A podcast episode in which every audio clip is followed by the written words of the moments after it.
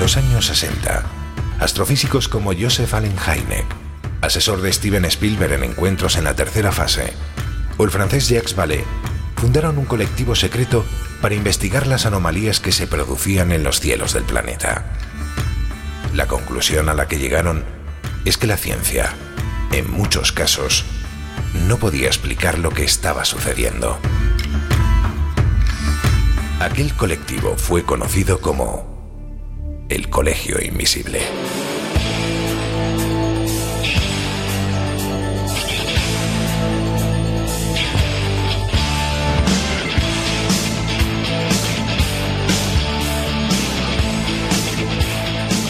El Colegio Invisible, con Lorenzo Fernández Bueno y Laura Falcó en Onda Cero.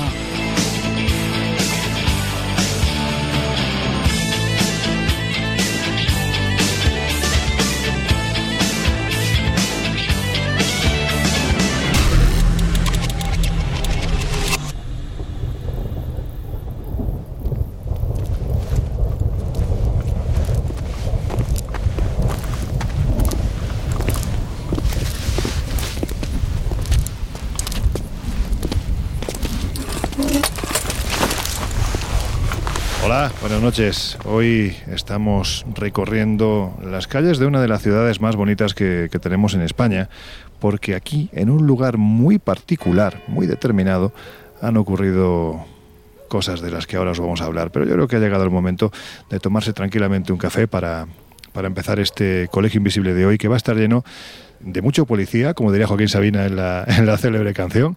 Va a haber mucho policía y va a haber mucho fenómeno paranormal.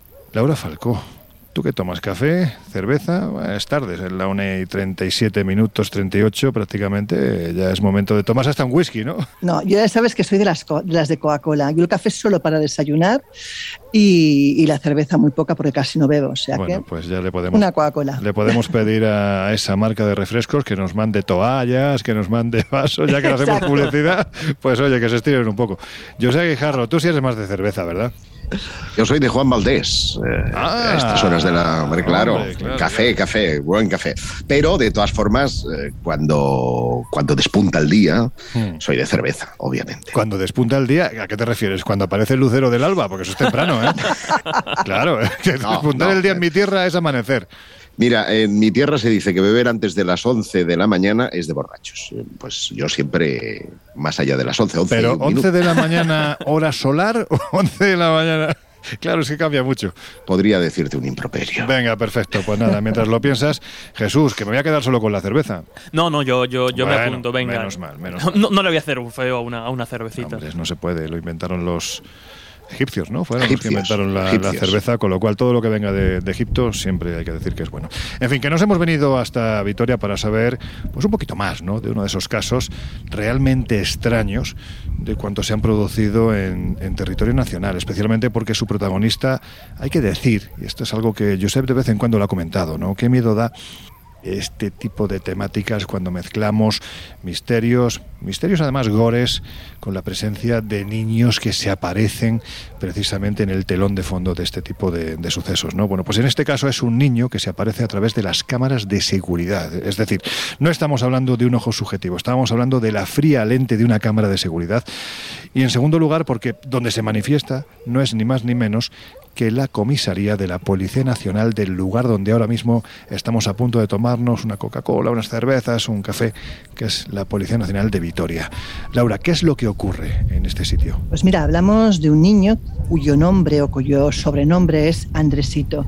Hablamos de un niño que con solo 10 años y de hecho solamente con presencia etérea ha conseguido asustar a toda una comisaría porque se aparece y no una ni dos, sino muchísimas veces. De hecho cuentan eh, que bueno que este edificio que está levantado sobre un convento franciscano probablemente pues albergue la historia de un niño que nadie sabe exactamente qué es lo que le ocurrió, pero que de alguna manera está vinculado a este lugar, ¿no? Cuentan que la historia se remonta a 1994 cuando uno de los vigilantes se encontraba en su puesto de control en lo que era la parte del edificio de Hacienda, cuando de pronto ve bajar una figura, mm, bueno, una figura, según lo que él interpreta, a un abuelo con un niño de la mano que baja las escaleras cuando está todo cerrado. O sea, ya hablamos la noche caída, ¿no? Eh, el caso es que les da el alto desde la lejanía, pero no le hacen ni caso, siguen andando escaleras para abajo y desaparecen de su vista. Y él decide, pues en vez de ir a su captura y búsqueda, prefiere cerrarlos en el edificio y irse a la comisaría cercana a denunciar, pues evidentemente que hay personas eh, que han entrado en el edificio, no se sabe cómo. El caso es que cuando llega de vuelta, que el edificio está cerrado, nadie ha podido salir de él, ahí no hay nadie. Y ese es el primer encuentro que consta oficialmente con Andresito, con este niño. Un niño que, como te decía, lleva pues asustado a toda la comisaría desde hace mucho tiempo. De hecho, por ejemplo, el parapsicólogo Prudencio Muguruza ya detectó su presencia y dijo que era un niño que iba a llevar terribles consecuencias al edificio y a, los, que ellos, los que en él habitan o trabajan en este caso. Digamos que, bueno, que la policía ha decidido incluso instalar a veces pues, radiocassettes para intentar grabar los sonidos y las voces de este niño en los calabozos y ha conseguido pues eh, de verdad que interesantes psicofonías donde parece que ese niño pues se manifiesta, ¿no? ¿Por qué cuando hablamos de este tipo de apariciones que evidentemente cuando cuando, eh, entrevistas a los testigos, sean la Policía Nacional o sean los guardias de seguridad, me da igual quiénes sean. ¿Por qué siempre se le ponen estos nombres tan aparentemente amables? Porque eh, ocurre en el cementerio de Belén, en México, con Nachito. Bueno, Aquí Andresito. En este caso, tiene, no, no, pero en este caso ¿eh? tiene una explicación. En este caso tiene una explicación. De hecho, cuando se le detectó, decidieron ponerle un nombre que no generara pánico. Ah, o sea, buscaron vale. precisamente un nombre así como entrañable para que ese miedo eh, se disipara ligeramente, aunque no Y a menudo consiguiendo. pasa el efecto contrario, ¿eh? que le pones un nombre de crío y dices, joder. Todavía-. Además, Claro, si le pones en plan eh, romano hay- hay Lucio que- Fernando y tienes que resumir con Lucifer, claro, ya no mola. Claro. No, no, hace, hace algunos años atrás publiqué un post en Espacio Misterio en el que añadí un vídeo Mm. de Andresito. Anda. Yo recomiendo, recomiendo que lo busquéis. Eh, estará por ahí. eh, es espeluznante. O sea, no estamos hablando de algo que sugiere una forma, no, no, es que se ve la forma de un niño que ves a través de él, con lo cual no duda, y que es de las cámaras de vigilancia de la policía. La poli no te va a mentir, la poli no va a hacer Claro. un fraude. Esa está sacada de las em, cámaras de vigilancia de la policía y la verdad es que es un vídeo espeluznante. Bueno, pues como esto es un caso mm, relativamente clásico, porque el personaje es muy reconocido, especialmente a raíz de, como ha dicho Laura, ¿no? que entrara en acción eh, Prudencio Muguruza, que es precisamente la persona que se hizo famosa a raíz del avistamiento que hubo en el año 86 en otro de esos lugares de los que ya hemos hablado en el Colegio Invisible, ni más ni menos que Ochate. La fotografía célebre del ovni de Ochate la hizo el que por aquel entonces era un joven trabajador de la Caja Rural de Ahorros de Vitoria, llamado Prudencio Muguruza. Bueno, pues mm, yo lo que sí me gustaría es que si ahora mismo a alguno de los miembros de la Policía Nacional de, de- de Vitoria pues eh, conoce más datos de este caso, incluso, incluso si se ha llegado a la conclusión de que todo era un montaje, de que todo era, un- era falso, que no había tal personaje, que las cámaras habían fallado, pues que se ponga en contacto con nosotros y nos lo cuente porque puede ser muy, muy interesante. Algo parecido ocurrió, si recordáis, en Triana con la empresa de, de seguridad Starte Custodia, que también en el mercado de Triana, eh, bueno, pues eh, captaron la presencia en este caso de una niña, de una niña pequeña que parecía quedarse además muy fija justo encima de donde se encontraban las antiguas ruinas del castillo de San Jorge, que era la antigua casa de la Inquisición. Sí, de hecho, allí estuvimos tú y yo hablando con los de seguridad y con José Manuel García Bautista y, y fue impresionante escucharles contando pues su verdad, lógicamente. Sí, sí, porque no había ninguna duda. Ellos no tenían dudas de que aquello pasaba, entre otras cosas, porque esas cámaras tenían un detector de movimiento. Y a altas horas de la madrugada, cuando solo estaban los guardias de seguridad y allí no había nadie, de repente, si la cámara, por poner un ejemplo, tiene un piloto rojo que indica que no hay movimiento y de repente se pone en verde, pero delante de la cámara no hay nadie, es que ahí se ha movido algo, ¿no?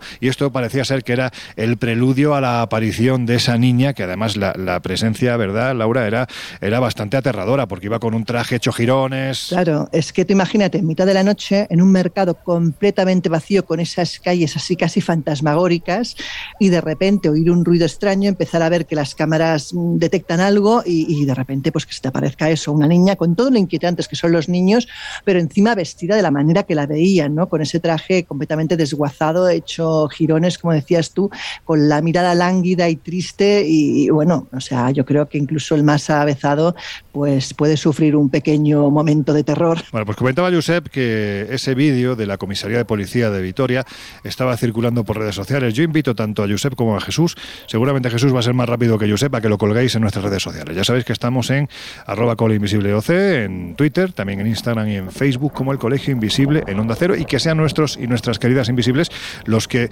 bueno, pues también se unan a este debate e intentemos determinar si ha sido una mala interpretación, si ha sido un juego de contraluces, sombras o realmente nos encontramos ante algo verdaderamente extraño. Laura, por seguir avanzando con este asunto, lo que sí está claro es que parece ser que este lugar ya tiene una historia. Has comentado algo, ¿no? De un monasterio que había previamente, en tiempos pasados. De hecho, el, el historiador Enrique Chazara eh, él afirma que probablemente esta historia provenga de, de, lo que eran los orígenes de este lugar. Como te decía, era un antiguo convento de 7.000 metros cuadrados y en el siglo XIII doña Berenguela López de Aro, que era la benefactora principal de este monasterio, deja por escrito su testamento, que aún se conserva y en el cual hay una advertencia curiosa, una advertencia final, que dice lo siguiente, cuenta que caerá una maldición sobre aquella persona que quisiera acabar con el templo. ¿Qué ocurre? Que este lugar actualmente, ya como decíamos, no es un convento, es una precisamente una comisaría, ¿no?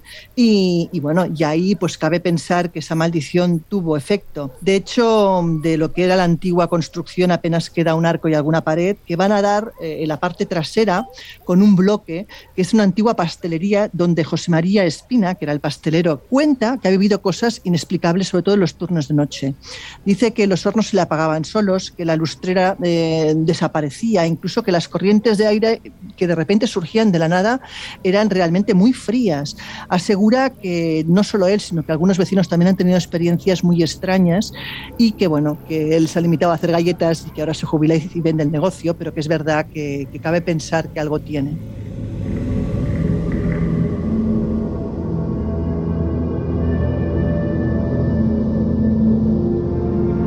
Bueno, pues al parecer no es el único centro de policía donde ocurren cosas, vamos a decirlo así, cosas extrañas, cosas raras más allá de su día a día que sabemos que es complicado y desde aquí les enviamos un fuerte abrazo y por supuesto agradecemos su importante labor. Dicho lo cual, como os digo, no es el único edificio vinculado a los cuerpos de seguridad del Estado en el que suceden cosas verdaderamente inexplicadas.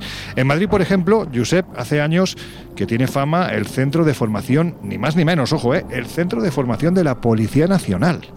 Así es, el CAE y el CAEP, que significa eh, Centro de Actualización y Especialización y Centro de Altos Estudios Policiales, que están situados ambos en la Dirección General de la Policía, eh, donde también están eh, las sedes sindicales policiales en la Plaza de Carabanchel. Mm. Y allí según relatan diversos policías, diversos agentes, cuando entra la noche, esto sería como muy, muy de anuncio, ¿eh? cuando entra la noche y escasea la luz, a partir de aquel momento empiezan a pasar cosas extrañas.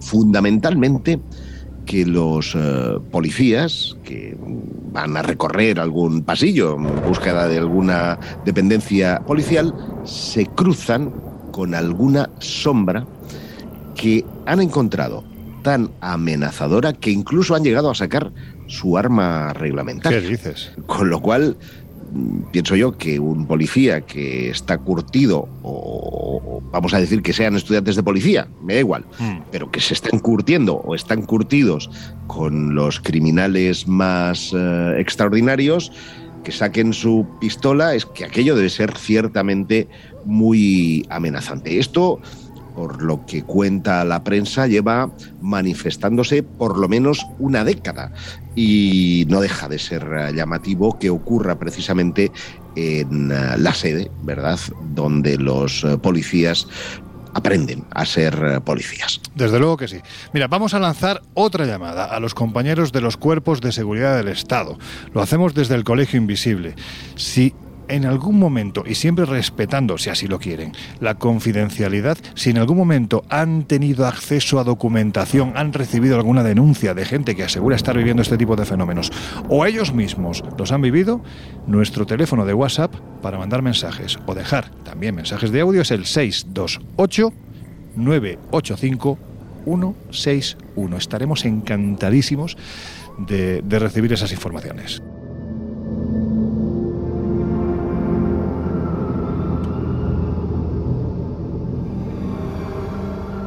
Bueno, pues lo que es evidente es que los compañeros, los miembros de los cuerpos de seguridad del Estado, de la Policía Nacional, de la Guardia Civil, policía local, municipal, bueno, pues tienen, digamos que son ese primer punto al que una persona eh, que está sufriendo todo tipo de fenómenos extraños o que cree estar viviendo una situación de poltergeist acude, entiendo que para buscar una forma de defensa.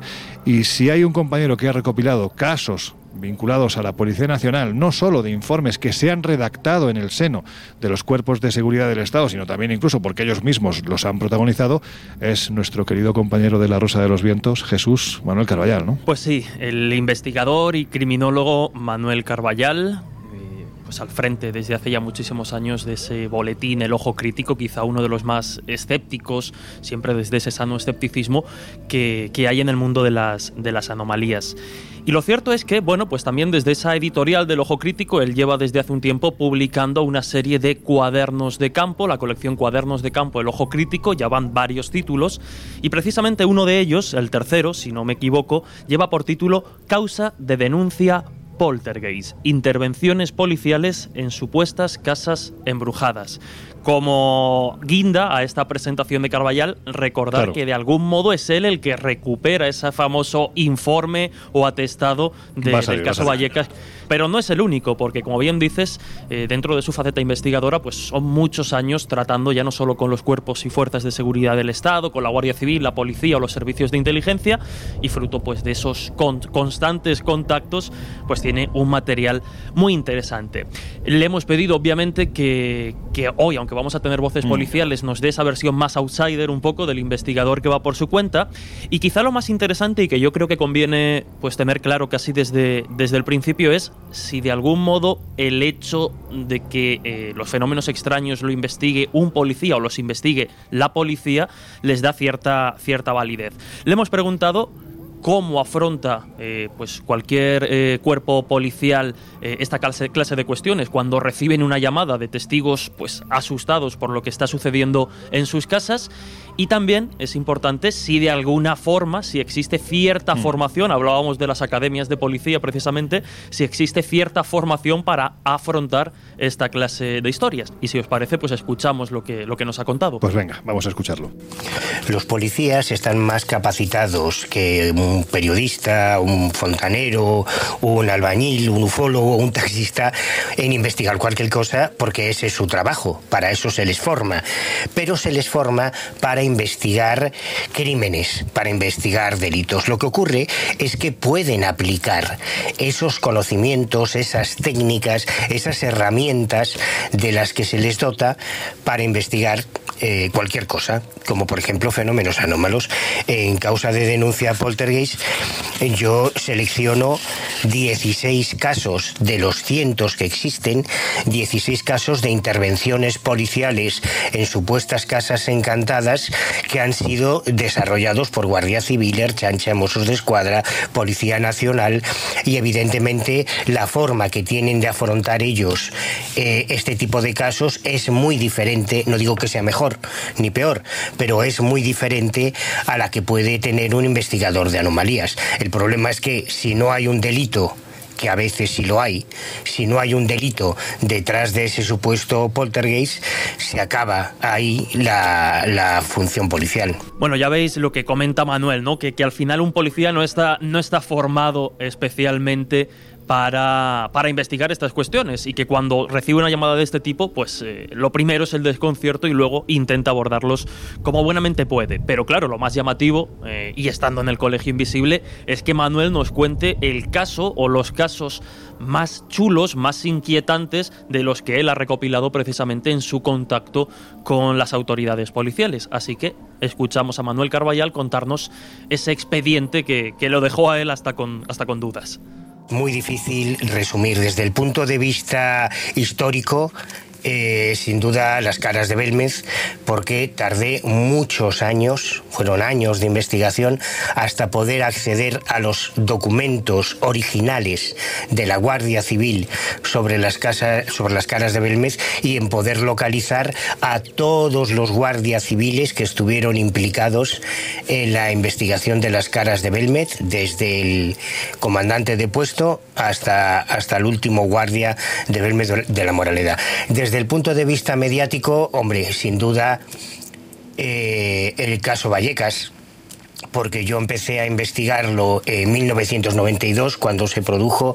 Soy un poco responsable por haber filtrado el, famoso documento policial de, en lo que se ha convertido y a nivel mediático sin duda ninguno es tan conocido como el caso Vallecas. Pero ya a nivel paranormal, a nivel de puras anomalías, eh, hay casos muy extraños que yo no he conseguido llegar a explicar, como el caso de San Sebastián de los Reyes, que en este, en este cuaderno de campo por primera vez se publica el documento policial redactado por los agentes que estuvieron en la casa y que certificaron los fenómenos, o el caso del fantasma de la habitación 204 eh, de un hotel de Madrid, que es muy interesante porque en este caso son los informes policiales del grupo de homicidios del Grupo 7 de de Madrid, que también se reproducen en, este cuaderno de campo por primera vez, los que certifican el testimonio de una persona que aseguraba haber visto un fantasma en esa habitación y cuya descripción del personaje que se materializó en su cuarto coincide, según los informes del grupo de homicidios, exactamente con la víctima de un asesinato que se había producido producido en esa misma habitación solo unos meses antes.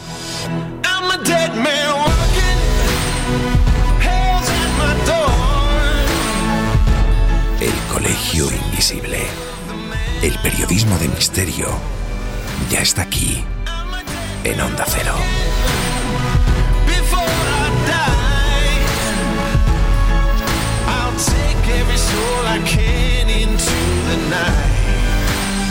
And kill till I die.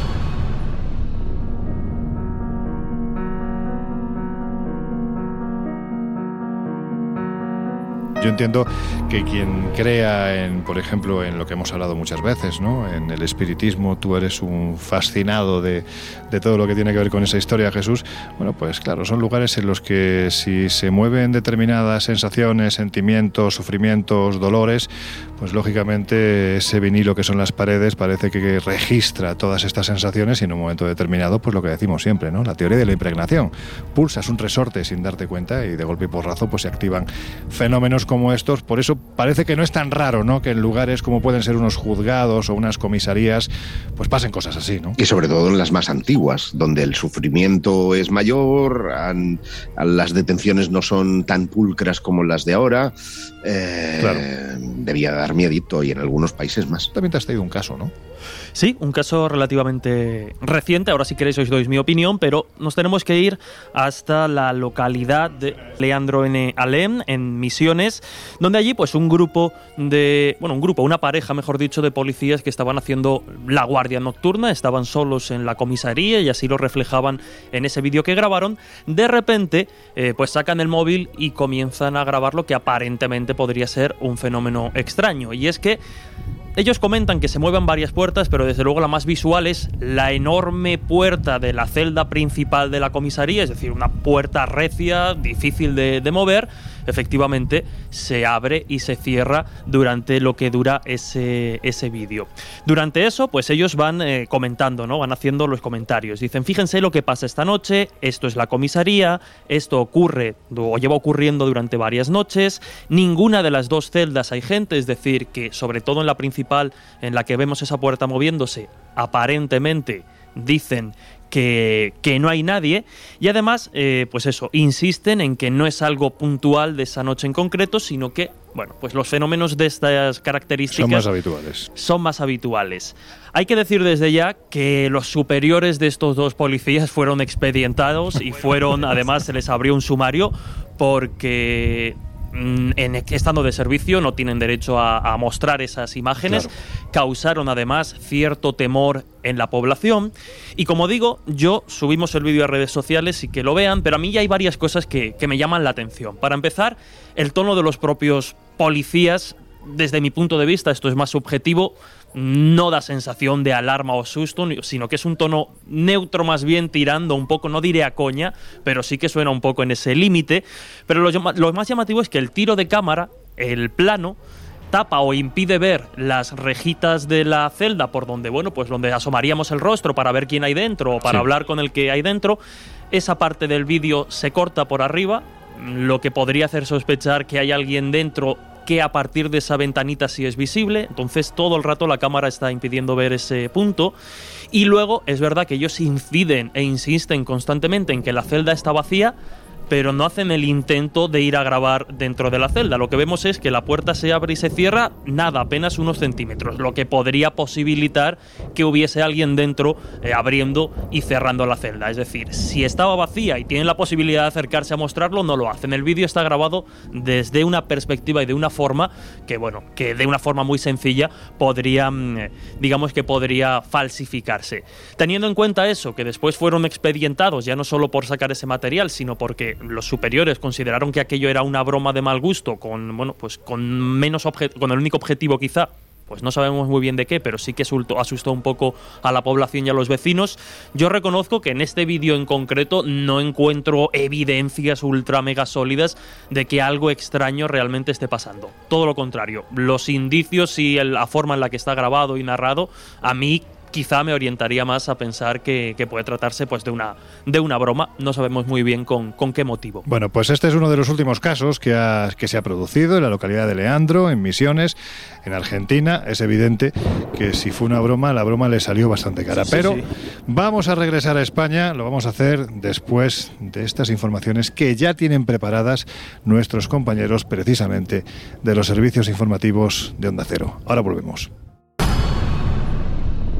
There is a house in charming town they call the rising sun.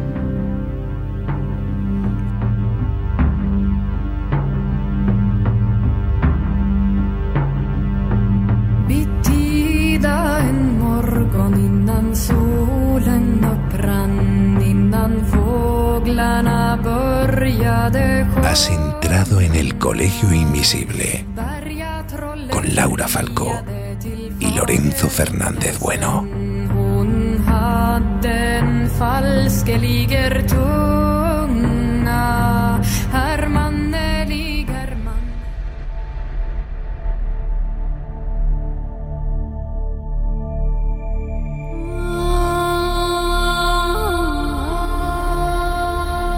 Bueno, pues ya estamos de vuelta. Si te acabas de incorporar al Colegio Invisible al comienzo de esta segunda hora, ya sabes que estamos hablando de fenómenos extraños de todo tipo que han sido investigados y que incluso en ocasiones han sido testimoniados por la propia Policía Nacional o por los miembros de los cuerpos de seguridad del Estado. A ver, Jesús, antes de dar paso a nuestro siguiente invitado, invitado importante, quizás a lo mejor por su rango debería preguntarle directamente a él, pero ¿Es cierto que hay momentos en los que los cuerpos de seguridad del Estado han acudido a personas con supuestas capacidades, vamos a decirlo así, paranormales, extrasensoriales, para intentar resolver casos? Bueno, podríamos decir respuesta rápida que oficialmente no, como podéis imaginar, y yo creo que nuestro invitado nos, nos aclarará algunas cuestiones pero quizás sí extraoficialmente. Y lo cierto es que buscando información al respecto, tanto eh, bueno, pues, eh, con cuerpos y fuerzas de seguridad del Estado en España como en otros países, sí que hay muchos casos, la mayoría de ellos, como suele pasar en estas cuestiones, cuando se acude a algún tipo de evidente o psíquico, suelen truncarse o la información es ambigua, pero sí que es cierto que hay algunos en los que, bueno, la casualidad, quién mm. sabe, o, cierta capacidad parece, bueno, parece ayudar a resolver ciertas historias. Como digo, aunque suelen ser los propios videntes, los propios psíquicos, los que ofrecen sus servicios, pues sí que parece que, al menos extraoficialmente, se cuenta que los cuerpos de seguridad del Estado pues han acudido a esta clase de, de, perfiles con la intención de encontrar alguna pista que permitiese esclarecer pues algún caso pendiente. Sí que es cierto que hay mucha leyenda urbana al respecto, incluso se habla de que los servicios de inteligencia, el actual CNI, anteriormente CSIC, pues habían formalizado incluso contratos laborales con, con estos pretendidos psíquicos, pero insisto, la policía... perdona, pues para, querer pasar desapercibidos, si firmas un contrato... Claro, bueno, bueno, esas cosas se filtran, ¿no? Efectivamente, pero como digo, si se le pregunta a, a, un policía como periodista intentando obtener algún tipo de información jugosa a ese respecto, lo más seguro es que nos encontremos con la respuesta que en su día el agente de policía López Molero publicó en un reportaje de la revista El Escéptico donde desmentía que, bueno, pues las fuerzas y cuerpos de seguridad del Estado hubiesen acudido a sensitivos para resolver casos de secuestro o desapariciones. Él reconocía en ese reportaje que solo en casos excepcionales y generalmente presionados por los familiares de las víctimas que, como podemos imaginar, en momentos de desesperación, pues tratan de buscar ayuda eh, en cualquier sitio, pues parece ser que bajo esa presión sí que han comprobado informaciones aportadas por supuestos videntes sin que hasta la fecha y como tal reconocido, insisto, por la policía oficialmente, hayan resultado en la resolución definitiva y clara de, del caso. De hecho, hay, bueno, pues hay uno de estos casos en los que por presión mediática sí se llegó a darle cierto pábulo a estas cuestiones. Mm. Eh, imagino que muchos invisibles lo, lo, recordarán en su día donde, durante el famoso secuestro del exfutbolista de, del Barça, Enrique Castro Quini. Esto Qué grande era Quini. En 1981, pues como digo, la presión mediática del caso sí que obligó a la policía a seguir las pistas aportadas por un reconocido vidente. Entre otras cosas porque la ocasión, al ser tan mediática, pues uh, se cumplió un poco esa máxima de que el fin justificaba mm. los medios, ya que estaba en juego la, la liga ¿no? y, otras, y otras cosas. Sin embargo, eh, de nuevo el protagonista pues no ofreció ningún dato que permitiese localizar el paradero del futbolista que fue finalmente eh, liberado sin reconocer a sus, eh, a sus secuestradores.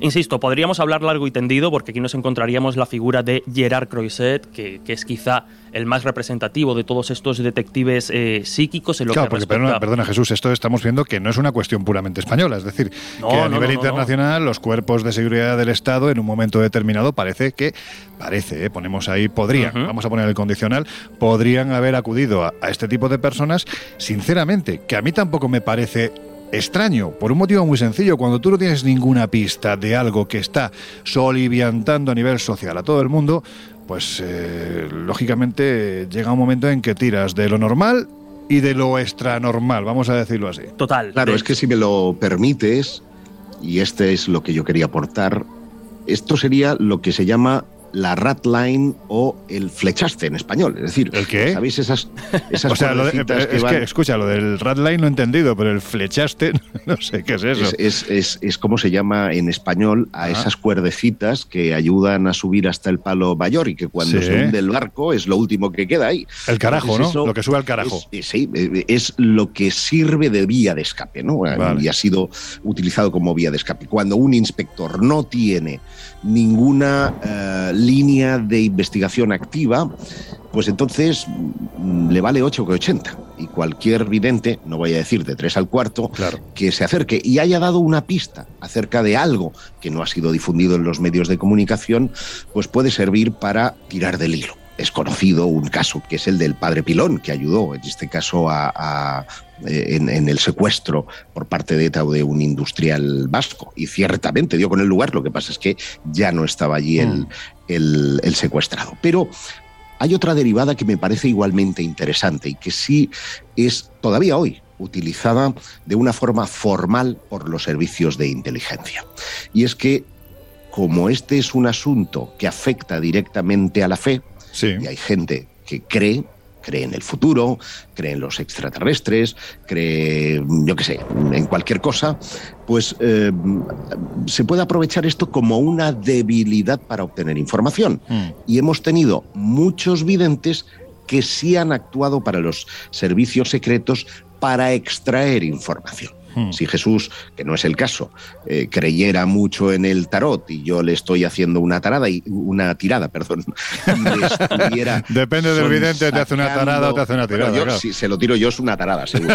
Pero le, le, estaría sonsacando información que podría encerrar hmm. cosas clave para la investigación o para los datos que el servicio secreto en concreto me ha utilizado. Y esto, por ejemplo, Hugo Chávez o Castro que mm, eran eh, practicantes de la, de la santería, utilizaron en su día con otros jefes de Estado a los que eh, el tema de la santería les podía seducir sí. y les metían eh, pues en un candomblé o les metían en un ritual de santería y luego en la mm. santera eh, en concreto pues mm, podía acercarse hasta ellos y sustraer información vital para los intereses de ese país. Creo que Laura quería comentar algo, ¿no? No, os cuento, yo sí que conozco un caso real y además verificado. En este caso hablamos de un astrólogo de Ismael Gil. Él durante mucho tiempo estuvo colaborando con la policía haciendo perfiles de asesino en serie. Porque eh, los perfiles astrológicos de los asesinos en serie les ayudaban a la policía a poder determinar el modus operandi y además, por lo que cuentan, era bastante eh, exacto y bastante riguroso eh, la manera de, determinar mm, posibles acciones futuras de un asesino que estaban buscando viendo lo que era un perfil astrológico. Pues mira, sería una magnífica oportunidad en un futuro. Ya ha estado con nosotros Ismael Gil en alguna ocasión, pero sería interesante que estuviera en el Colegio Invisible. Pues oye, no es habitual encontrarte con un perfil precisamente de estas características y seguro que tiene muchas cosas que contar. Como Jesús, que creo que te habíamos dejado ahí en mitad de tu, es que yo creo que, fíjate, ¿no? Que, con una premisa tan interesante como la utilización de esta clase de servicios, vamos a llamarlo mm. así, se ha abierto un melón que yo creo que daría, y podemos lanzar la botella al agua de nuestros invisibles, daría para un programa desarrollado porque hay cantidad de casos, insistí antes, con aciertos, con menos, mm. pero Josep además ha abierto otro melón interesante que es precisamente el de cómo efectivamente los eh, cuerpos de seguridad del Estado, la policía, los servicios secretos eh, y estas cosas, eh, pues acaban utilizando en beneficio propio la creencia pues de, determinados perfiles. ¿no? Él citaba a Chávez, citaba a Castro, hace no mucho, precisamente en espaciomisterio.com, firmaba la noticia Josep, se hablaba de cómo un general durante, bueno, pues ya periodo de, sí, de Guerra Fría era, creo que era un poquito posterior a la, a la Segunda Guerra Mundial, habían aprovechado las creencias de un grupo concreto, los Hughes en este caso, para hacerles pensar que en la zona había vampiros y condicionar así determinados movimientos estratégicos. Pero que las creencias se utilizan en beneficio de la investigación. Digo por lo de los vampiros, ¿eh? sí, sí. No, era bastante turbio. es que este era un caso realmente alucinante porque aprovechando que eh, esta etnia en concreto creía en los vampiros, en un vampiro en concreto, que además es eh, realmente monstruoso encontrarte, ¿no? lo que hacían era coger víctimas sembrar, o sea, sembrar las carreteras de víctimas con mordiscos de, ese, de ese animal, le quitaban toda la sangre porque eso es lo que ellos creían. Que, y claro, era como, cuidado, que esto es real y mm, todas las chicas las eh, recogían a casa al atardecer. Eh, bueno, al final terminaron retirándose de la zona porque eh, la creencia en los vampiros pudo más que las, eh, en este caso, reivindicaciones eh, militares ¿no? a, nivel, a nivel geopolítico que llevaban a cabo en el país. Experimentos sociológicos, militares, hay que ver cuánto juego dan este tipo de temáticas cuando son utilizadas con malas intenciones. A la propuesta de Jesús, esto da para un sí, sí, desde luego. monográfico. Desde luego. Otro, quizá ya pues fuera de nuestras fronteras, sería el famoso o los famosos crímenes de Atlanta, donde entre el año 79, 1979 y el año 1981, en esta localidad de, Georgia, de Estados Unidos, mm. pues fueron asesinados una treintena de personas, la mayoría además menores afroamericanos. El caso es que, bueno, pues esta historia mantuvo en jaque a las autoridades policiales durante casi dos años, adquirió una repercusión mediática brutal, hasta que, bueno, pues en 1980, Dorothy Allison, que era una de las videntes más conocidas de Estados Unidos, precisamente por su vinculación ya a, otras historias e investigaciones eh, policiales, pues trató de captar las percepciones en los escenarios del crimen. Y aunque la vidente afirmó posteriormente a la prensa que había sido capaz de, adivinar el nombre de pila del asesino, que finalmente se reveló como Wayne Williams, lo que condujo a su identificación no fueron precisamente las eh, visiones o la ayuda de, Dorothy Allison, sino que fueron pues las autoridades policiales eh, policiales las que mantuvieron una versión distinta, le dieron cierto pábulo mientras investigaban paralelamente hasta que, bueno, pues se proporcionó una lista de, de varios nombres. En España hemos tenido varios casos, como el, bueno, pues yo creo que los más conocidos han sido en los años 80, ¿no? Tanto la desaparición de David Guerrero Guevara, el niño de, pintor de Málaga, y también el de Juan Pedro Martínez Gómez, el niño de Somosierra. ¿Por qué pongo estos ejemplos? Porque son precisamente, valga la redundancia, el ejemplo de lo contrario a lo que estamos hablando. ¿Hay gente que tiene capacidades aparentemente extrasensoriales? Yo creo que sí. Hay mucho estafador dentro de esto que intenta, pues... Eh, no sé si nutrirse económicamente del dolor terrible que puede provocar desapariciones como estas de las que estamos hablando? Pues también, ¿no? Y en aquel tiempo, pues yo creo que fueron muchos los supuestos videntes y dotados y psíquicos que aparecieron, como se dice vulgarmente, voy a utilizarlo porque total a estas horas ya da igual, eh, como moscas a la mierda. Es decir, en el momento en el que eh, ven que pueden repito, nutrirse de ese dolor de las familias que han perdido a un familiar que no aparece por ningún lado y ellos empiezan que si Bilbao, que si no sé cuánto. Recuerdo en el, en el caso del niño pintor de Málaga es que era terrible, lo ubicaron en más de 50 localizaciones diferentes. ¿Cuánto daño hace esto, verdad, Laura? Bueno, yo siempre he dicho que la persona que se dedica profesionalmente a esto tiene un gran problema y es que esto no es una ciencia exacta, ni es una cosa que puedas programar o que puedas utilizar cuando tú quieres. Normalmente es cuando ello quiere lo que sea, ¿no? Entonces, eh, claro, cuando tú te dedicas profesionalmente, eh, profesionalmente a esto, estar enchufado 24 horas es muy difícil. Y normalmente además la gente que se vincula a este tipo de búsquedas, a este tipo de cosas, eh, como bien dices, lo que busca es notoriedad. Hmm. Entonces a mí cuando ocurren estos casos y veo que hay videntes que empiezan públicamente a hacerse según qué tipo de historias, pues me los creo muy poco. Es lo que tú dices, no se puede tener estos fenómenos, vamos a decirlo así, o estas percepciones a demanda, ¿no? Ahora quiero contactar con los espíritus, ahora voy con los marcianos, ahora voy a ver si averiguo dónde se encuentra esta persona que se ha perdido. Es que esto, en fin, yo creo que la propia lógica nos dice que no funciona así, efectivamente. Bueno, pues si os parece vamos a dar paso, vamos a intentar contactar, pero no a través de nada extraño, sino de algo tan prosaico como es el, el teléfono móvil con nuestro siguiente invitado, porque seguro que tiene cosas muy interesantes que contarnos.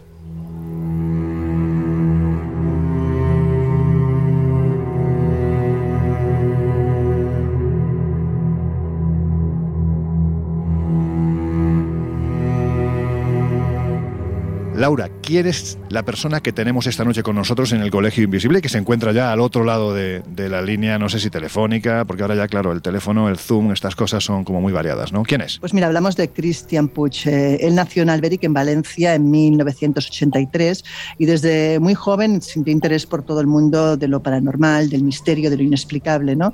A los 18 se alistó en el ejército y en 2006 ingresó en el Cuerpo Nacional de Policía, continuando pues con una vocación que desde temprana edad tenía.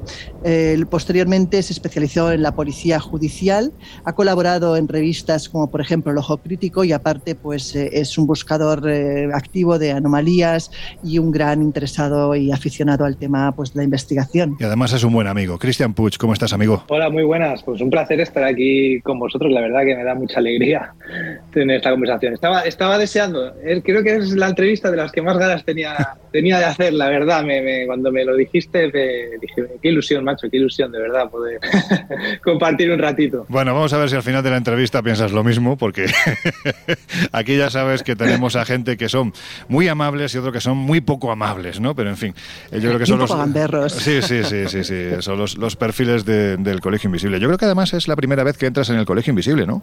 Sí, sí, sí, la verdad que sí. Tampoco había excusa para haber venido antes. Eh, ahora pues mira, tema del libro, pues es el momento perfecto para entrar a, lo grande, ¿no? Por decirlo así. Tras la pista del misterio, dossier extraoficial de un policía nacional publicado por una de nuestras editoriales favoritas, que es Luciérnaga.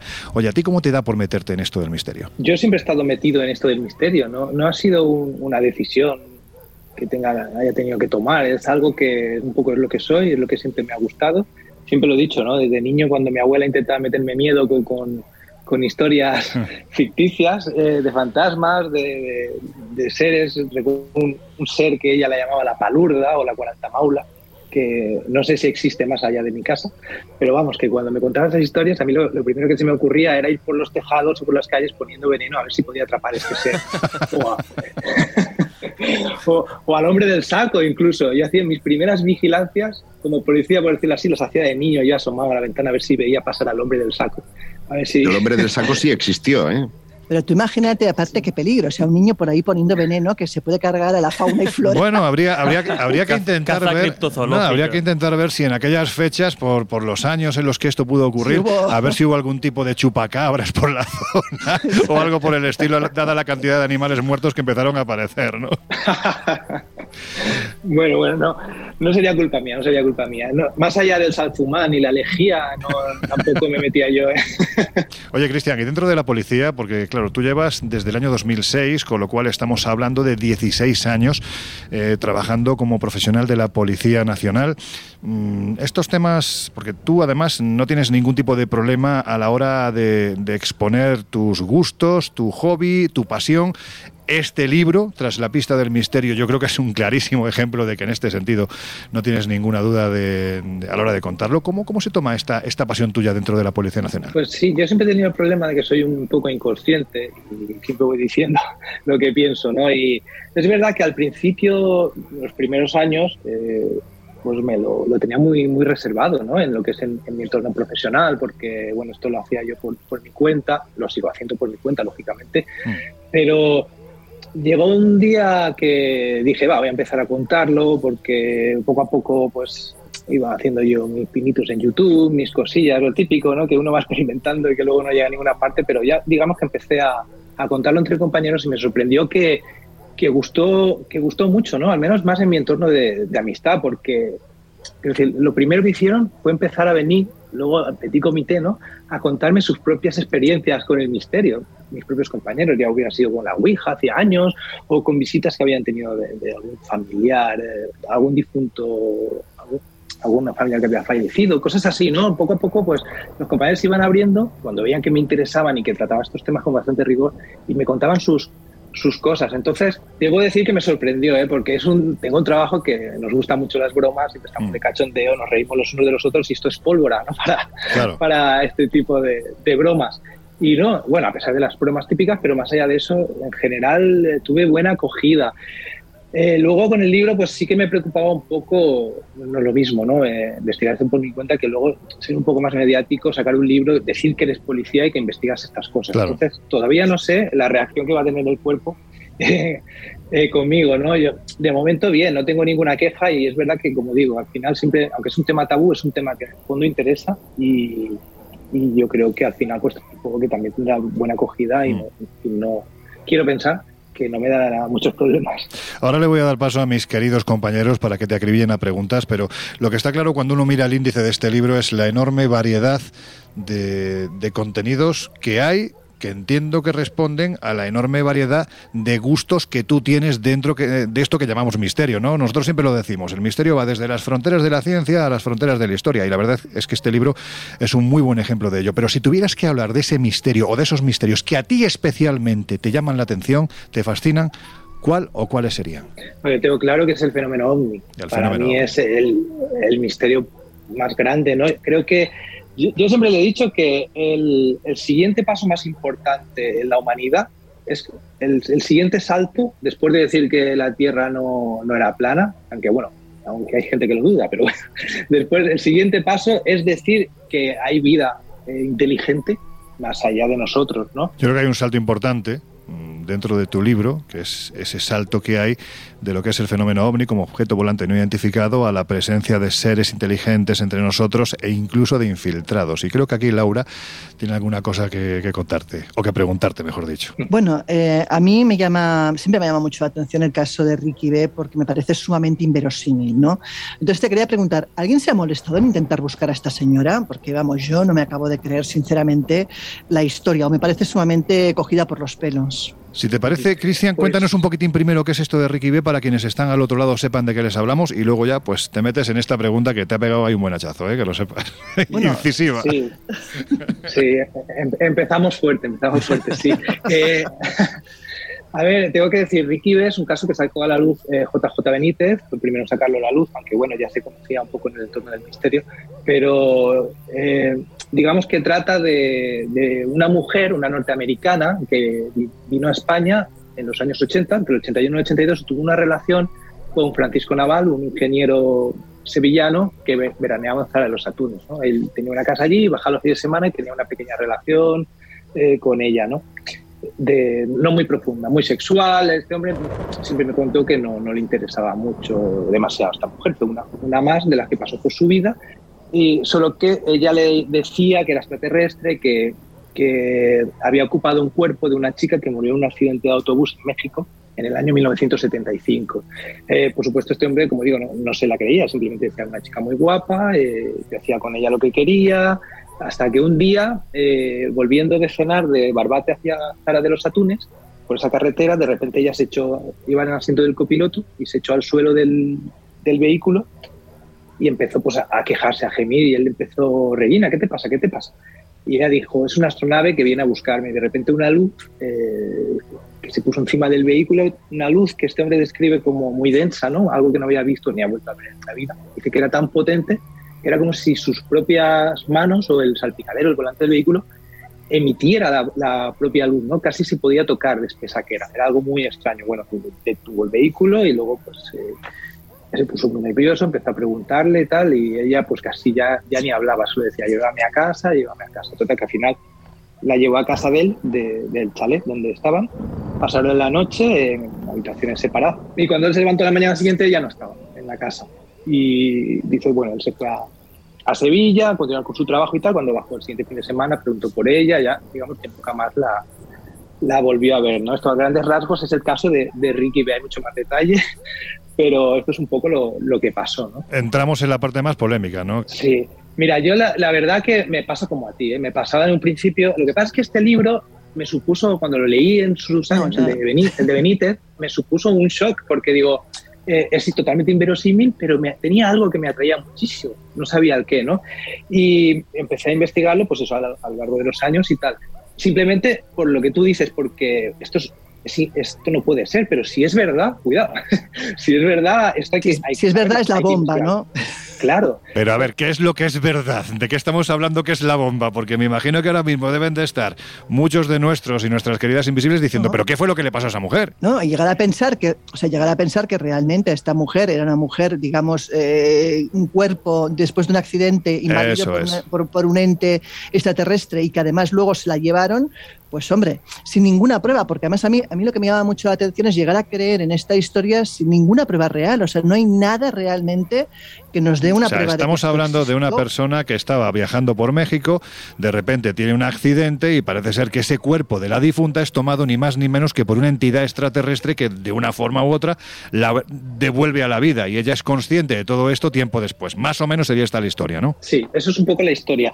Yo cuando investigué sí que es cierto que pude sacar eh, informaciones del periódico de Yucatán, ese accidente de, autobús existió. Y estaba muy guay ese, ese, documento porque de aquellas no existía ley de protección de datos, y menos en México. Entonces viene todo, nombres, apellidos, fecha de nacimiento de Regina Bruning. De hecho, ahí saqué, saqué su nombre y quién era. Pude averiguar y sacar todos sus datos, incluso dónde vivía. ¿no? Y, es un poco la entrevista a, a Claro, pero me imagino que en ningún caso consta esta mujer como muerta. Ahí voy. De hecho, ni siquiera sale inconsciente. Quiero decir que ella se le pregunta incluso una, una, eh, una vez eh, la sacan del vehículo, ¿no? Del accidente. O sea que ella al principio no muere y las heridas ni siquiera son de gravedad como otros que sí que iban a autobús. De hecho, su novio iba en autobús y, murió, ¿no? El, el tema es que esta historia, en principio, como tú dices, es muy inverosímil, pero es verdad que es una, es una persona muy extraña. Yo por lo que he investigado no aparece vinculada, es raro con nadie, no ha tenido hijos, no se ha casado, eh, solo, solo figura en domicilio de toda su vida, no está relacionada con, con, sus padres. Es un poco como que intenta un poco ocultarse, no, no responde a la documentación. Eh, la persona que, que, vino con ella, un, un, tal Spain, que también era médico, bueno, era dentista, eh, que tiene una supuesta clínica en, Kentucky, también he intentado ponerme en contacto con él, muy raro. La, la clínica existe, eh, pero uno cuando llama eh, salta un contestador de la clínica que dice ya te llamaremos, nunca nadie se pone en contacto contigo, nadie contesta los mails. Es como que son gente que realmente sí que parece que, que traten de ocultarse, ¿no? que no, no, figuran en ninguna parte. Entonces sí que hay un halo de misterio un poco detrás de todo esto dentro de las propias sincronicidades y cosas extrañas que me han pasado investigándolo, pero bueno, esto siempre forma parte del fenómeno y cuando uno se mete de lleno siempre ocurren cosas. Entonces yo sigo teniendo la duda de, de si esto es verdad o no, sigo investigándolo. Eh, pero es cierto que hay un halo de misterio que rodea todo, todo este caso. El tema de Regina o del ingeniero, por ejemplo, la historia que cuenta él, yo no tengo motivos para dudar de, su versión. Hmm. No quiere decir que ella sea extraterrestre o no, pero que él vio el ovni en el coche después de que le pasó lo que le pasó, eso es verdad. Entonces, es mucha casualidad, ¿no? Que ella diga es extraterrestre y que sea una chica rara y que luego se ponga encima del coche después de que ella se esté al suelo del vehículo. Bueno, la investigación sigue un poco abierta, que es lo malo que pasa siempre en Ricky B, que es un caso dado totalmente a la especulación, porque nunca uno termina de finalizar, porque se esconden muy, muy bien. Pero bueno, ahí queda, ¿no? Y es un caso que creo que, ha interesado mucho a la gente, que le ha faltado a mi modo de ver una segunda parte. Y quería pues sacar algo de información, algunos datos que, que no se sabían, como por ejemplo sus datos, o los datos del ingeniero, o, documentación de, que existe ¿no? sobre, sobre estas personas que creo que a la gente le puede interesar. Reincido ya un poco sobre este asunto, pero también por llevarlo por la experiencia personal, porque bueno, yo soy muy consciente eh, que Cristian ha seguido el caso de Ricky B hasta prácticamente sus últimas consecuencias. Él además ya ha dejado caer que cuando uno, y más quien más quien menos, los que estamos un poco en estos temas lo mm. sabemos, cuando uno se mete en una historia como es la de Ricky B, eh, durante tantos años, con el afán de descubrir y sacar novedades como, como ha hecho Christian, pues llega un poco a, obsesionarse, a sentirse parte precisamente pues, de esa lista de sincronicidades. Y por desgracia, Christian, porque yo sé que para ti fue un palo tremendo, y, es una metáfora perfecta. Tú te quedaste a las puertas prácticamente no sé si de localizarla, pero casi de hablar con esta supuesta infiltrada por culpa precisamente de todo el tema COVID, que te fastidió, digamos, ese último paso de la, de la investigación. Bueno, me fastidió. Si se lo preguntas a mi mujer, lo que le fastidió fue la boda y el viaje de novio. y el viaje de novio. Hombre, importante es, ¿eh? ¿Y al final te casaste o no te casaste? Sí, pero más tarde. más tarde, ¿no? sí, sí. Si me preguntas a mí, te diré, me fastidió no localizar a Ricky B, ¿no? Entonces, claro, son puntos de vista diferentes. Pero hmm. sí, fue algo estas sincronicidades de las que hablamos o cosas que, pero cómo es posible, ¿no? Que al final se meten tanto en lo personal. Y es que eh, estaba, como tú dices, un poco tan obsesionado con, con, ya dar con esta mujer, que ya cuando di con su domicilio y con datos de dónde vivía, eh, pues empecé a obsesionarme con viajar, con viajar, con viajar y mi mujer dijo, mira, ¿por qué no aprovechamos el viaje de novios? Fíjate si es buena, ¿eh? Mm. Y hacemos un viaje por la costa oeste y empezamos por San Francisco, que es donde vive Regina Bruni. Estamos allí tres, cuatro días viendo San Francisco y tú investigas tus cosillas. Y yo, bah, digo ya, mm. digo ya está. Regalo de boda. Digo, digo, vaya un regalazo. Total, que que al final digo, claro, era imposible que yo no llegara y me presentara allí. Digo, una mala, le hago una, espera, una vigilancia, cuando salga de casa la aborto, lo que haga falta, ¿no? Digo, que acabe detenido, yo, digo, me da hmm. igual, pero esta mujer no se me escapa. Digo, se tiene que parar el mundo para que yo no localice a esta mujer, imagínate, suspender una boda, un viaje de novio. ¿Qué, ¿Qué, tiene que pasar para que yo no, no hablara con ella? ¿no? Pues, pues pasó el coronavirus. Pasó que 12 días antes de viajar a Estados Unidos, escuché, me levanté por la mañana antes de entrar a trabajar, estaba tomando el café y veo las noticias y veo a Donald Trump diciendo que se cerraban las fronteras a Estados Unidos por el tema del coronavirus. Cinco minutos después me llamó el cura, oye, mira que se hay que suspender, que, no se pueden hacer eventos y, cinco minutos después me llamaron del banquete, oye, mira, de... que no se, las casualidades, ¿no, Cristian? Todo esto no es casualidad. Parecen señales, ¿no? De todas maneras, mi pregunta sigue siendo la misma. Si esta señora está y está aquí, nadie la ha abducido, no se la ha llevado nadie. O sea.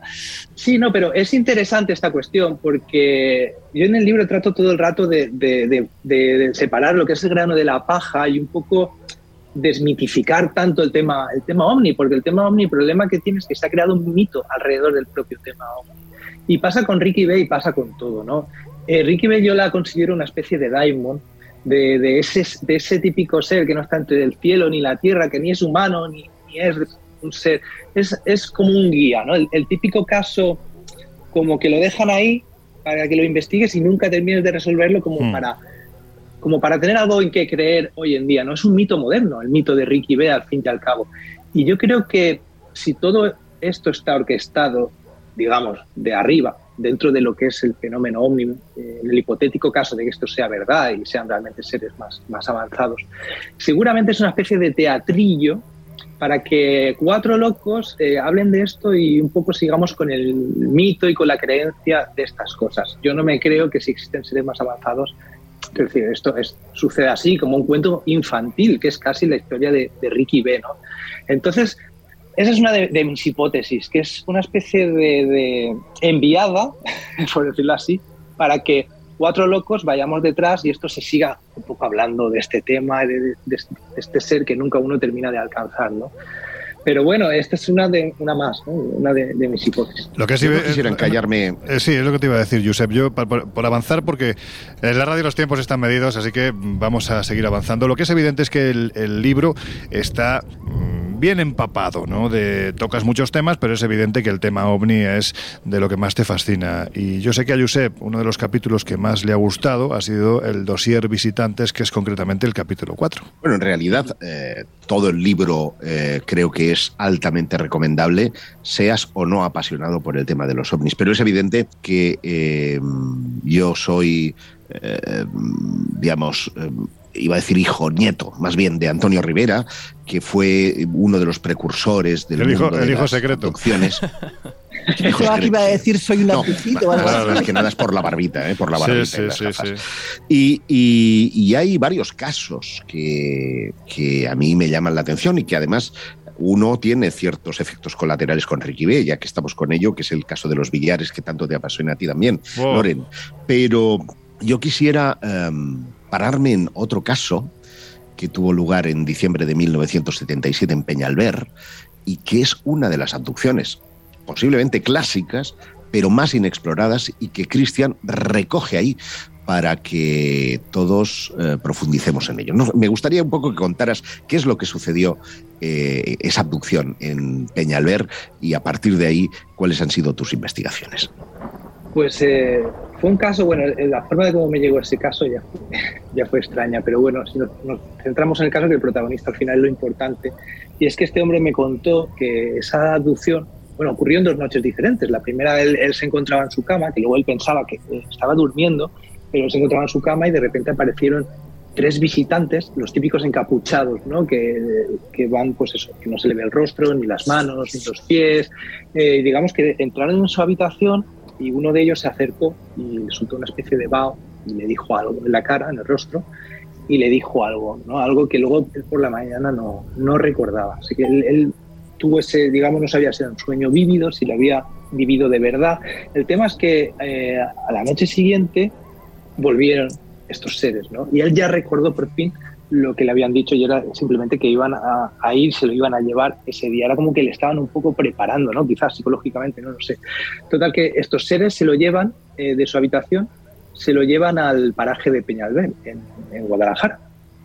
Y allí, una vez allí, le están esperando, pues, eh, bueno, hay una nave, hay una, que él describe como una especie de rouleau de estas antiguas eh, americanas plateadas, donde había otro, otro, otro ser encapuchado de estos, pero en este caso era una mujer. Y luego allí le estaba esperando un encapuchado, pero ya, digamos, con, con, sin la capucha, con la capucha quitada, un poco más pequeño, más, más humano, digamos, con aspecto más humano que, que los que habían ido a por él, quizá se mostraba así, no lo sepa, porque porque digamos él tuviera pudiese tener una conversación no tuviese miedo ya sabes la sensación que él le daba era un poco que, que se lo estaban poniendo fácil. ¿no? Él no recuerda qué le dijo, pero sabe que tuvo una conversación con, con, este, con este ser. Cuando terminó, pues digamos que lo sube en una especie de puente, tipo arco iris, como él lo describe, y luego pues este puente le lleva de nuevo por los tejados de su pueblo, por todo, lo va viendo todo mientras se va deslizando por este túnel. Va bien, dice que era impresionante, que, que lo recuerda todo porque él no, él no conoce las casas desde arriba, hmm. no las había visto nunca, como eran por dentro, los jardines, lo describe hay, hay, que contar que es del año 77, es decir, ahora uno eh, tiene mucha visión espacial porque googlea y ve las cosas desde arriba. Bueno, los drones, drones imágenes, ¿eh? pero año 77 era más complicado todo esto. Sí, sí, claro, era increíble. Decía que él pues, podía ver, apreciar cómo eran las casas por dentro y se fijaba, anda, mira lo que tiene este, qué plantas ha puesto ahí. Que era un poco como que, que, eso, él está convencido de que eso sucedió de verdad, ¿no? Entonces llegó a su casa y a la mañana siguiente despertó y cuando despertó tenía una especie de picor en, en, en la ingle y en el abdomen y tal y se miró y tenía como una herida, como unas costras, ¿no? Y decía, hostia, y le vino una voz a la cabeza que le dijo, no te lo toques, no, no toques nada. Eso dice que durante el día se, se, le cayó y que al día siguiente está perfecto. Y a día de hoy aún tiene esas marcas, esas dos marcas en, en el cuerpo. O sea que algo físico le ocurrió de verdad. No, no sabe si corresponde a la, a la, visión que tuvo, pero él está convencido de que fue abducido por estos encapuchados. ¿no? A mí en ese caso me, impresionó muchísimo eso, bueno, y todos los de los visitantes, porque es algo que, lo mismo, ¿no? Tiene ese componente absurdo, como el del tema ovni, que uno no sabe muy bien por dónde tirar. Yo tengo un poco la hipótesis de que los recuerdos no se ajustan del todo a lo, a lo que han sido las abducciones, pero que esos seres encapuchados, por lo que sea, están muy vinculados con el tema OVNI y sobre todo con muchos casos con los que he investigado yo, por ejemplo, el caso de los billares, que para mí tiene más de eso que de tema OVNI clásico. Claro, pero en los billares tienes piedras, eh, tienes algo físico, porque eh, en este caso de Peñalver tal vez uno podría pensar, pues tal vez un estado alterado de conciencia, puede que quizás un, un, salto entre dimensiones, pero en los billares hay piedras. Bueno, en los billares yo también te digo que prefiero casi casi que lo dejemos para un... Porque es que los billares en sí tiene tantas aristas que daría para... Bueno, daría no, da para un programa entero y precisamente por eso yo creo que lo suyo es convocar a Cristian para un futuro programa, para que vuelvas a entrar en el Colegio Invisible y hablemos largo y tendido del tema de los billares, que sé que te apasiona tanto o más que a mí. Sé que fue uno de los primeros casos que investigaste y desde mi punto de vista eh, lo que estáis comentando no tiene más que ver con ese componente absurdo del fenómeno en el que el testigo cuenta la verdad. Ahora bien, lo que hay que intentar interpretar o saber es qué hay detrás de esa verdad. Pero en fin, eh, Cristian, llegamos al, final de, de, esta conversación. Ya sabéis que podéis encontrar el libro ya en las librerías. Cristian Puig, tras la pista del misterio, dossier extraoficial de un policía nacional. Tiene muchísimo contenido investigado in situ, como hay que hacer, porque Cristian, aparte de Policía Nacional, tiene alma de reportero. Así que, amigo, enhorabuena, que vendas muchos libros, porque es la forma de que la gente sepa lo que es un trabajo bien hecho. Pues muchas gracias y la verdad se me ha hecho, se me ha hecho muy corto. Pues que, que vaya todo bien, amigo. Un abrazo. Un abrazo muy fuerte.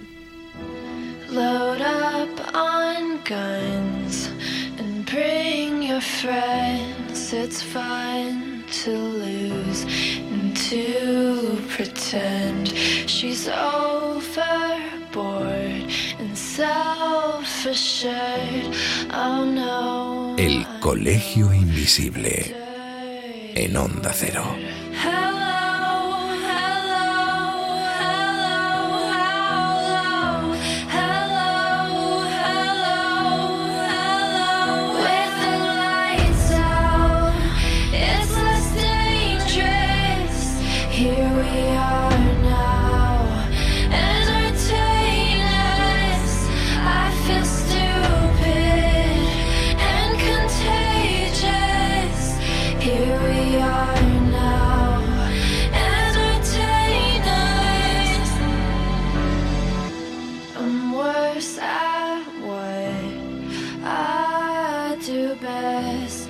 for this gift. I feel blessed. Our little group has always been and always will until the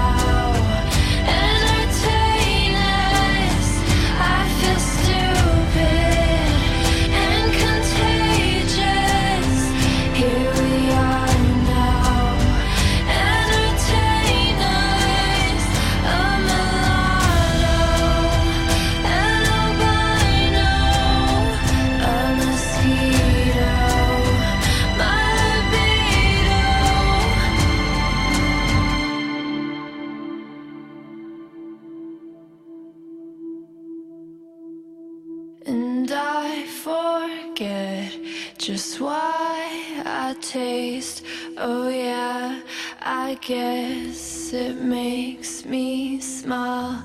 I found it hard, it's hard to find. Oh well, whatever,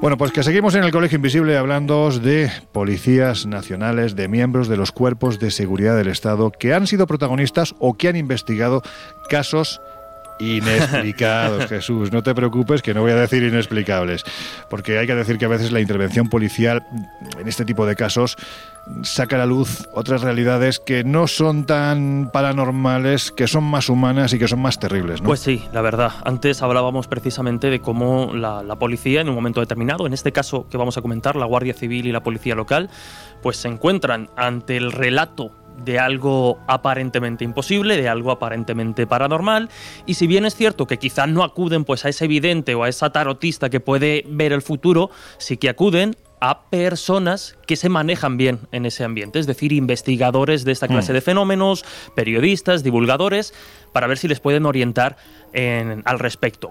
El caso que vamos a comentar a continuación rápidamente habría sido un lujo que nos lo contase su propio protagonista, que es el investigador sevillano Andrés Blanco, pero por desgracia las circunstancias no son las mejores, así que le mandamos un abrazo y muchísimos ánimos desde el colegio Mm. Sí.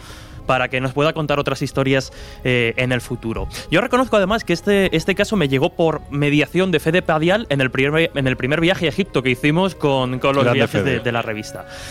Pero como digo, nos tenemos que situar en febrero de 2016, aproximadamente entre las 11 y las 11 y media de la noche, la Guardia Civil acude a una de esas llamadas que hoy estamos, o que hoy son protagonistas en el programa, es decir, llamadas de algo imposible y cuando uno tiene un problema, pues llama a la Guardia Civil, a la policía, a las Claro. fuerzas y cuerpos de seguridad del Estado. Cuando llegan allí, el testimonio tanto de los vecinos como de la familia protagonista les dicen que es que todo ese alboroto, todo ese jaleo que había provocado la llamada a la Guardia Civil era provocado por un fantasma, por un fenómeno poltergeist. Claro. eh, los, eh, los guardias civiles no saben muy bien cómo reaccionar y tal y como digo, llaman directamente a Andrés Blanco, que por mediación de un guardia civil que había acudido a una de sus rutas, pues lo tenían en mente como alguien que sabe desenvolverse en estas situaciones. Es verdad que la situación no prestaba a llevar la investigación como la suelen llevar Andrés y sus eh, compañeros, así que agilizaron un poco el trámite y lo que suelen hacer, que es lo recomendable, es entrevistar a los diferentes miembros de la familia por partes, de forma individual y después contrastar las versiones de cada uno de ellos. A la primera que decide entrevistar Andrés es a la niña pequeña, era un matrimonio, una pareja, mejor dicho, con una niña pequeña.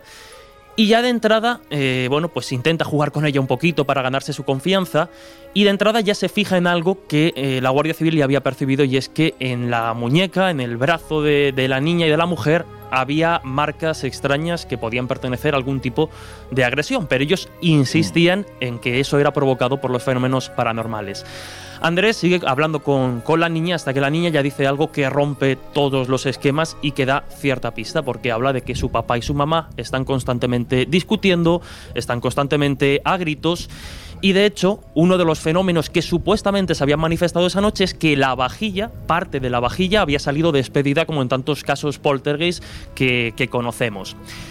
La Guardia Civil y Andrés Branco principalmente se fijaron en algo curioso, y es que de esa vajilla solo habían salido volando y se habían destrozado las piezas más caras, las piezas pues que tenían un poquito de oro y estas cosas, y que las más vulgares se habían mantenido. Además, esa fina capa de polvo que muchas veces cubre pues estas cosas que tenemos ahí apiladas y demás, se dio cuenta de que sobre los platos que habían salido despedidos había un arrastrar de dedos, como las marcas de una mano aparentemente invisible.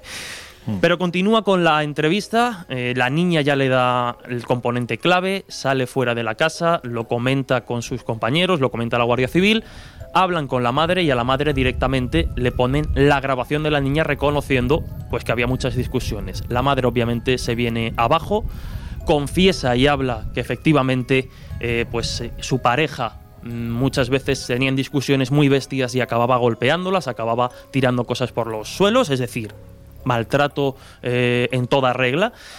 Y cuando ya finalmente el, padre, el padre de la niña es detenido, llevado a comisaría, además le piden que lo hagan de forma discreta, pues para que la niña no tenga que pasar por ese trance de ver a su padre esposado, le ponen de nuevo las grabaciones que Andrés había obtenido y obviamente confiesa. Hay un detalle más que también suele estar en estos casos de poltergeist y es que había olor a azufre en el ambiente, era uno de los testimonios que, que contaban Andrés Blanco estos, eh, estas personas, ¿no? Y es que, claro, la niña también acabó confesando que su padre muchas veces hablaba de quemar la casa y encendía cerillas para hacerlo. Ahí la explicación también de ese olor a azufre. Por resumir mucho, ¿no? Eh, cabe señalar que detrás se ha utilizado como excusa en muchos casos, incluso en, los, en el siglo XX a comienzos las casas de duendes para rebajar el precio de los pisos y demás. Pero conviene ser conscientes también, y por eso es importante investigar esta clase de historias, que a veces detrás de un aparentemente de un relato aparentemente paranormal como bien decías al inicio, pueden ocultarse realidades más terribles como el maltrato a la mujer, el maltrato o la violencia de género e incluso cuando nos vamos a personajes más adolescentes, más jovencitos, pues también cuestiones de bullying o, problemas en el colegio, ¿no? Y que muchas veces se camuflan un poco como, como fenómenos paranormales. Por eso, insisto, es importante también seguir hasta el final esta clase de historias porque a veces, por desgracia, se descubren cosas que hay que combatir, que hay que denunciar y que desde luego hay que hay que poner sobre la mesa ¿no? para, para conocer esa terrible realidad por dura que sea. Esa es la palabra mágica, denunciar. Hay que denunciar sucesos así y eso parte de la persona que está siendo maltratada. Hay que denunciar.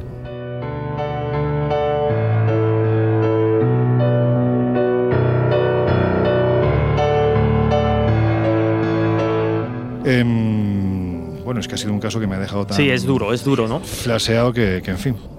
Oye, Josep, antes de, ir a nuestras conclusiones, porque ya estamos afrontando los minutos finales del Colegio Invisible, te das cuenta que esto de una forma velada es decirte, no te enrolles mucho porque queda poco tiempo. Pero hay un caso que tú investigaste en el que los protagonistas son unos octogenarios que, yo creo que merece la pena que recordemos. Y que, y que la sensación es muy parecida a la del caso Vallecas, porque cuando llegas al número 3 de la calle Francés Bastos, en Reus, en Tarragona, subes al sexto piso, te abren la puerta eh, dos ancianos, Ramón y Marcé, y lo que ves es que todos los armarios están atados con servilletas, con servilletas de trapo. Y la razón es porque si quitan esas servilletas, las puertas empiezan a abrirse y a cerrarse sin explicación alguna. Donde no vas a ver ningún cenicero, ningún objeto pequeño en ninguna de las mesillas, eh, porque también los tienen todos ocultos porque si no vuelan. Claro, uno mm, muestra su escepticismo y lo que te dice, no, no, espérese aquí a la noche y va a ver cómo ocurre. Ciertamente yo, yo no fui testigo, pero sí lo fue la policía municipal y por eso saco a colación este incidente, porque em, después, como ocurre muchas veces, y en el caso Vallecas también, de estar eh, recibiendo a videntes, a parapsicólogos, a toda clase de em, voy a decirlo así entre comillas, vividores que pretendían hacerles una limpieza de casa y de paso de cartera para evitar que los eh, em, fenómenos paranormales pues em, se les comieran, mm, viendo que ya no había ninguna posibilidad, ¿qué se les ocurre? Llamar a la policía municipal para que levanten acta de aquello que está sucediendo allí. Y es la propia eh, policía municipal quien certifica que efectivamente las puertas, esto es a las seis y media de la madrugada, cuando ya no podían más, las puertas se abren y se cierran, los propios policías escuchan gemidos en las habitaciones en las que no había nadie y certifican que un cenicero sale volando y se estrella contra la pared. Un caso realmente impresionante.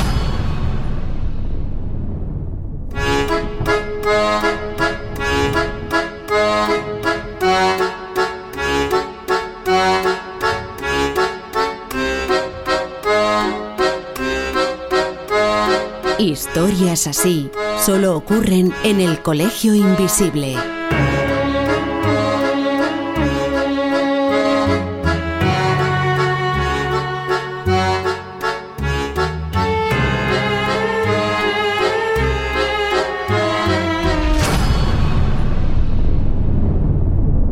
Ain't no sunshine when he's gone.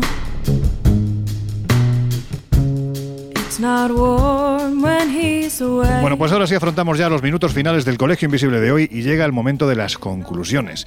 Claro, aquí la pregunta, no sé si es la más correcta, la menos correcta, pero es la que se me ocurre en estos instantes. Y es que realmente tenemos que pensar que los casos son válidos porque los investigan los cuerpos de seguridad del Estado es que en este caso quizás estaríamos haciendo un distingo bastante importante con respecto a lo que serían testigos de primer nivel, de segundo, tercer nivel.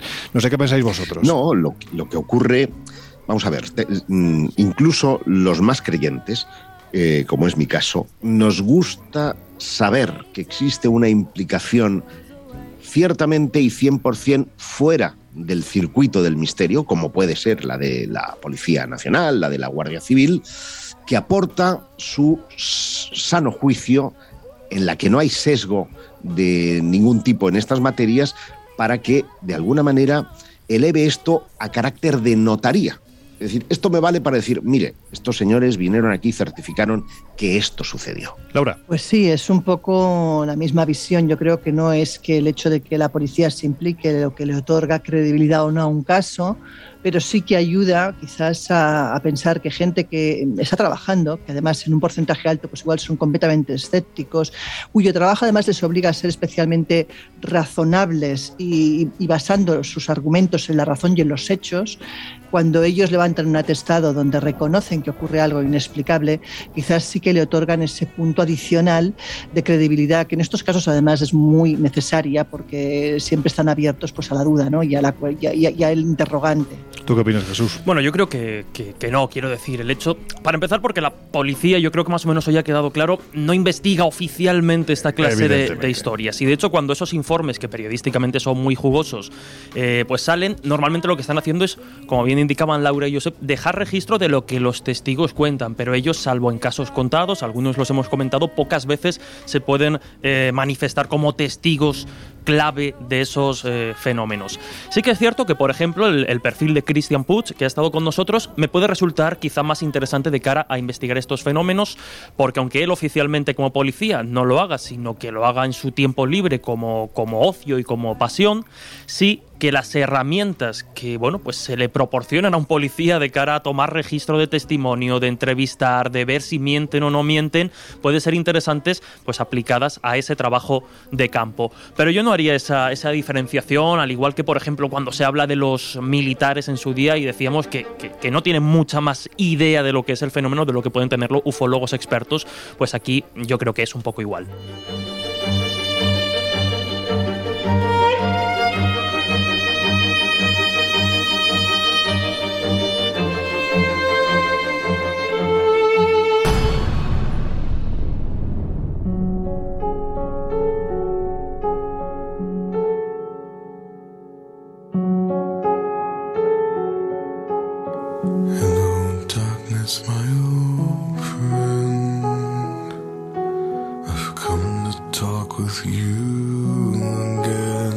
Ahora sí, nos hemos comido todo el tiempo. Si queréis saber qué tenemos preparado para los próximos meses, va a haber jornadas de Egipto, va a haber jornada de observación de las estrellas, quién sabe si algún ovni con telescopios. Va a haber muchas cosas. Eso lo tenéis en espaciomisterio.com y en viajesprisma.com. Pero ya hemos llegado al final. Así que, Laura Falcó, que cerramos las puertas del Colegio Invisible de hoy. Nos oímos dentro de siete días. Efectivamente, una semana más y, y nada, ganas de volver a, a, enchufarnos aquí. Pues nada, la semana que viene nos volvemos a enchufar. Ahora, de momento, como ya, yo creo que es una, una hora muy buena, 3 de la mañana, vamos a enchufarnos unas cervecitas, que es el momento idóneo. Eh, mira, a Josep se le ha puesto cara de, de felicidad. Pues, Josep. a, a estas horas casi mejor un café con leche, ¿no? Bueno, hombre, 3 de la mañana. ¿Y una cama no, no está mejor que todo eso? Bueno, la cama depende de si es solo o acompañado. No, pero es que somos, somos hiperactivos. Yo creo que si, si algo se traduce del colegio invisible cuando terminamos es que estamos en todo lo alto. Y ahora bajar este subidón es, es complicado. Josep, que dentro de siete días un poquito más. Hasta la próxima semana, compañeros y compañera. Jesús. Ay Jesús, ay. ay. Jesús. Venga, dentro de una semana más. Pues así, como siempre, un placer, equipo. Venga, y a vosotros ya os dejamos en compañía de José Luis Salas de sus no sonoras. Esperamos que os haya gustado el Colegio Invisible de hoy. Van a aparecer muchos contenidos parecidos y con personajes similares en las próximas semanas. Pero en fin, esto más adelante. Ahora ya, como os digo, os dejamos con José Luis Salas y nosotros regresamos dentro de una semana. Cerramos ya las puertas del Colegio Invisible. Hasta entonces, ya sabéis, sed muy felices.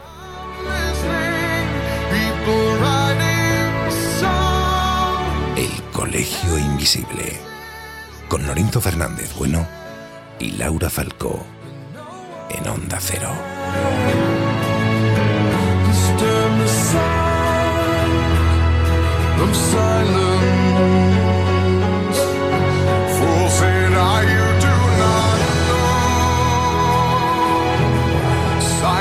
like a cancer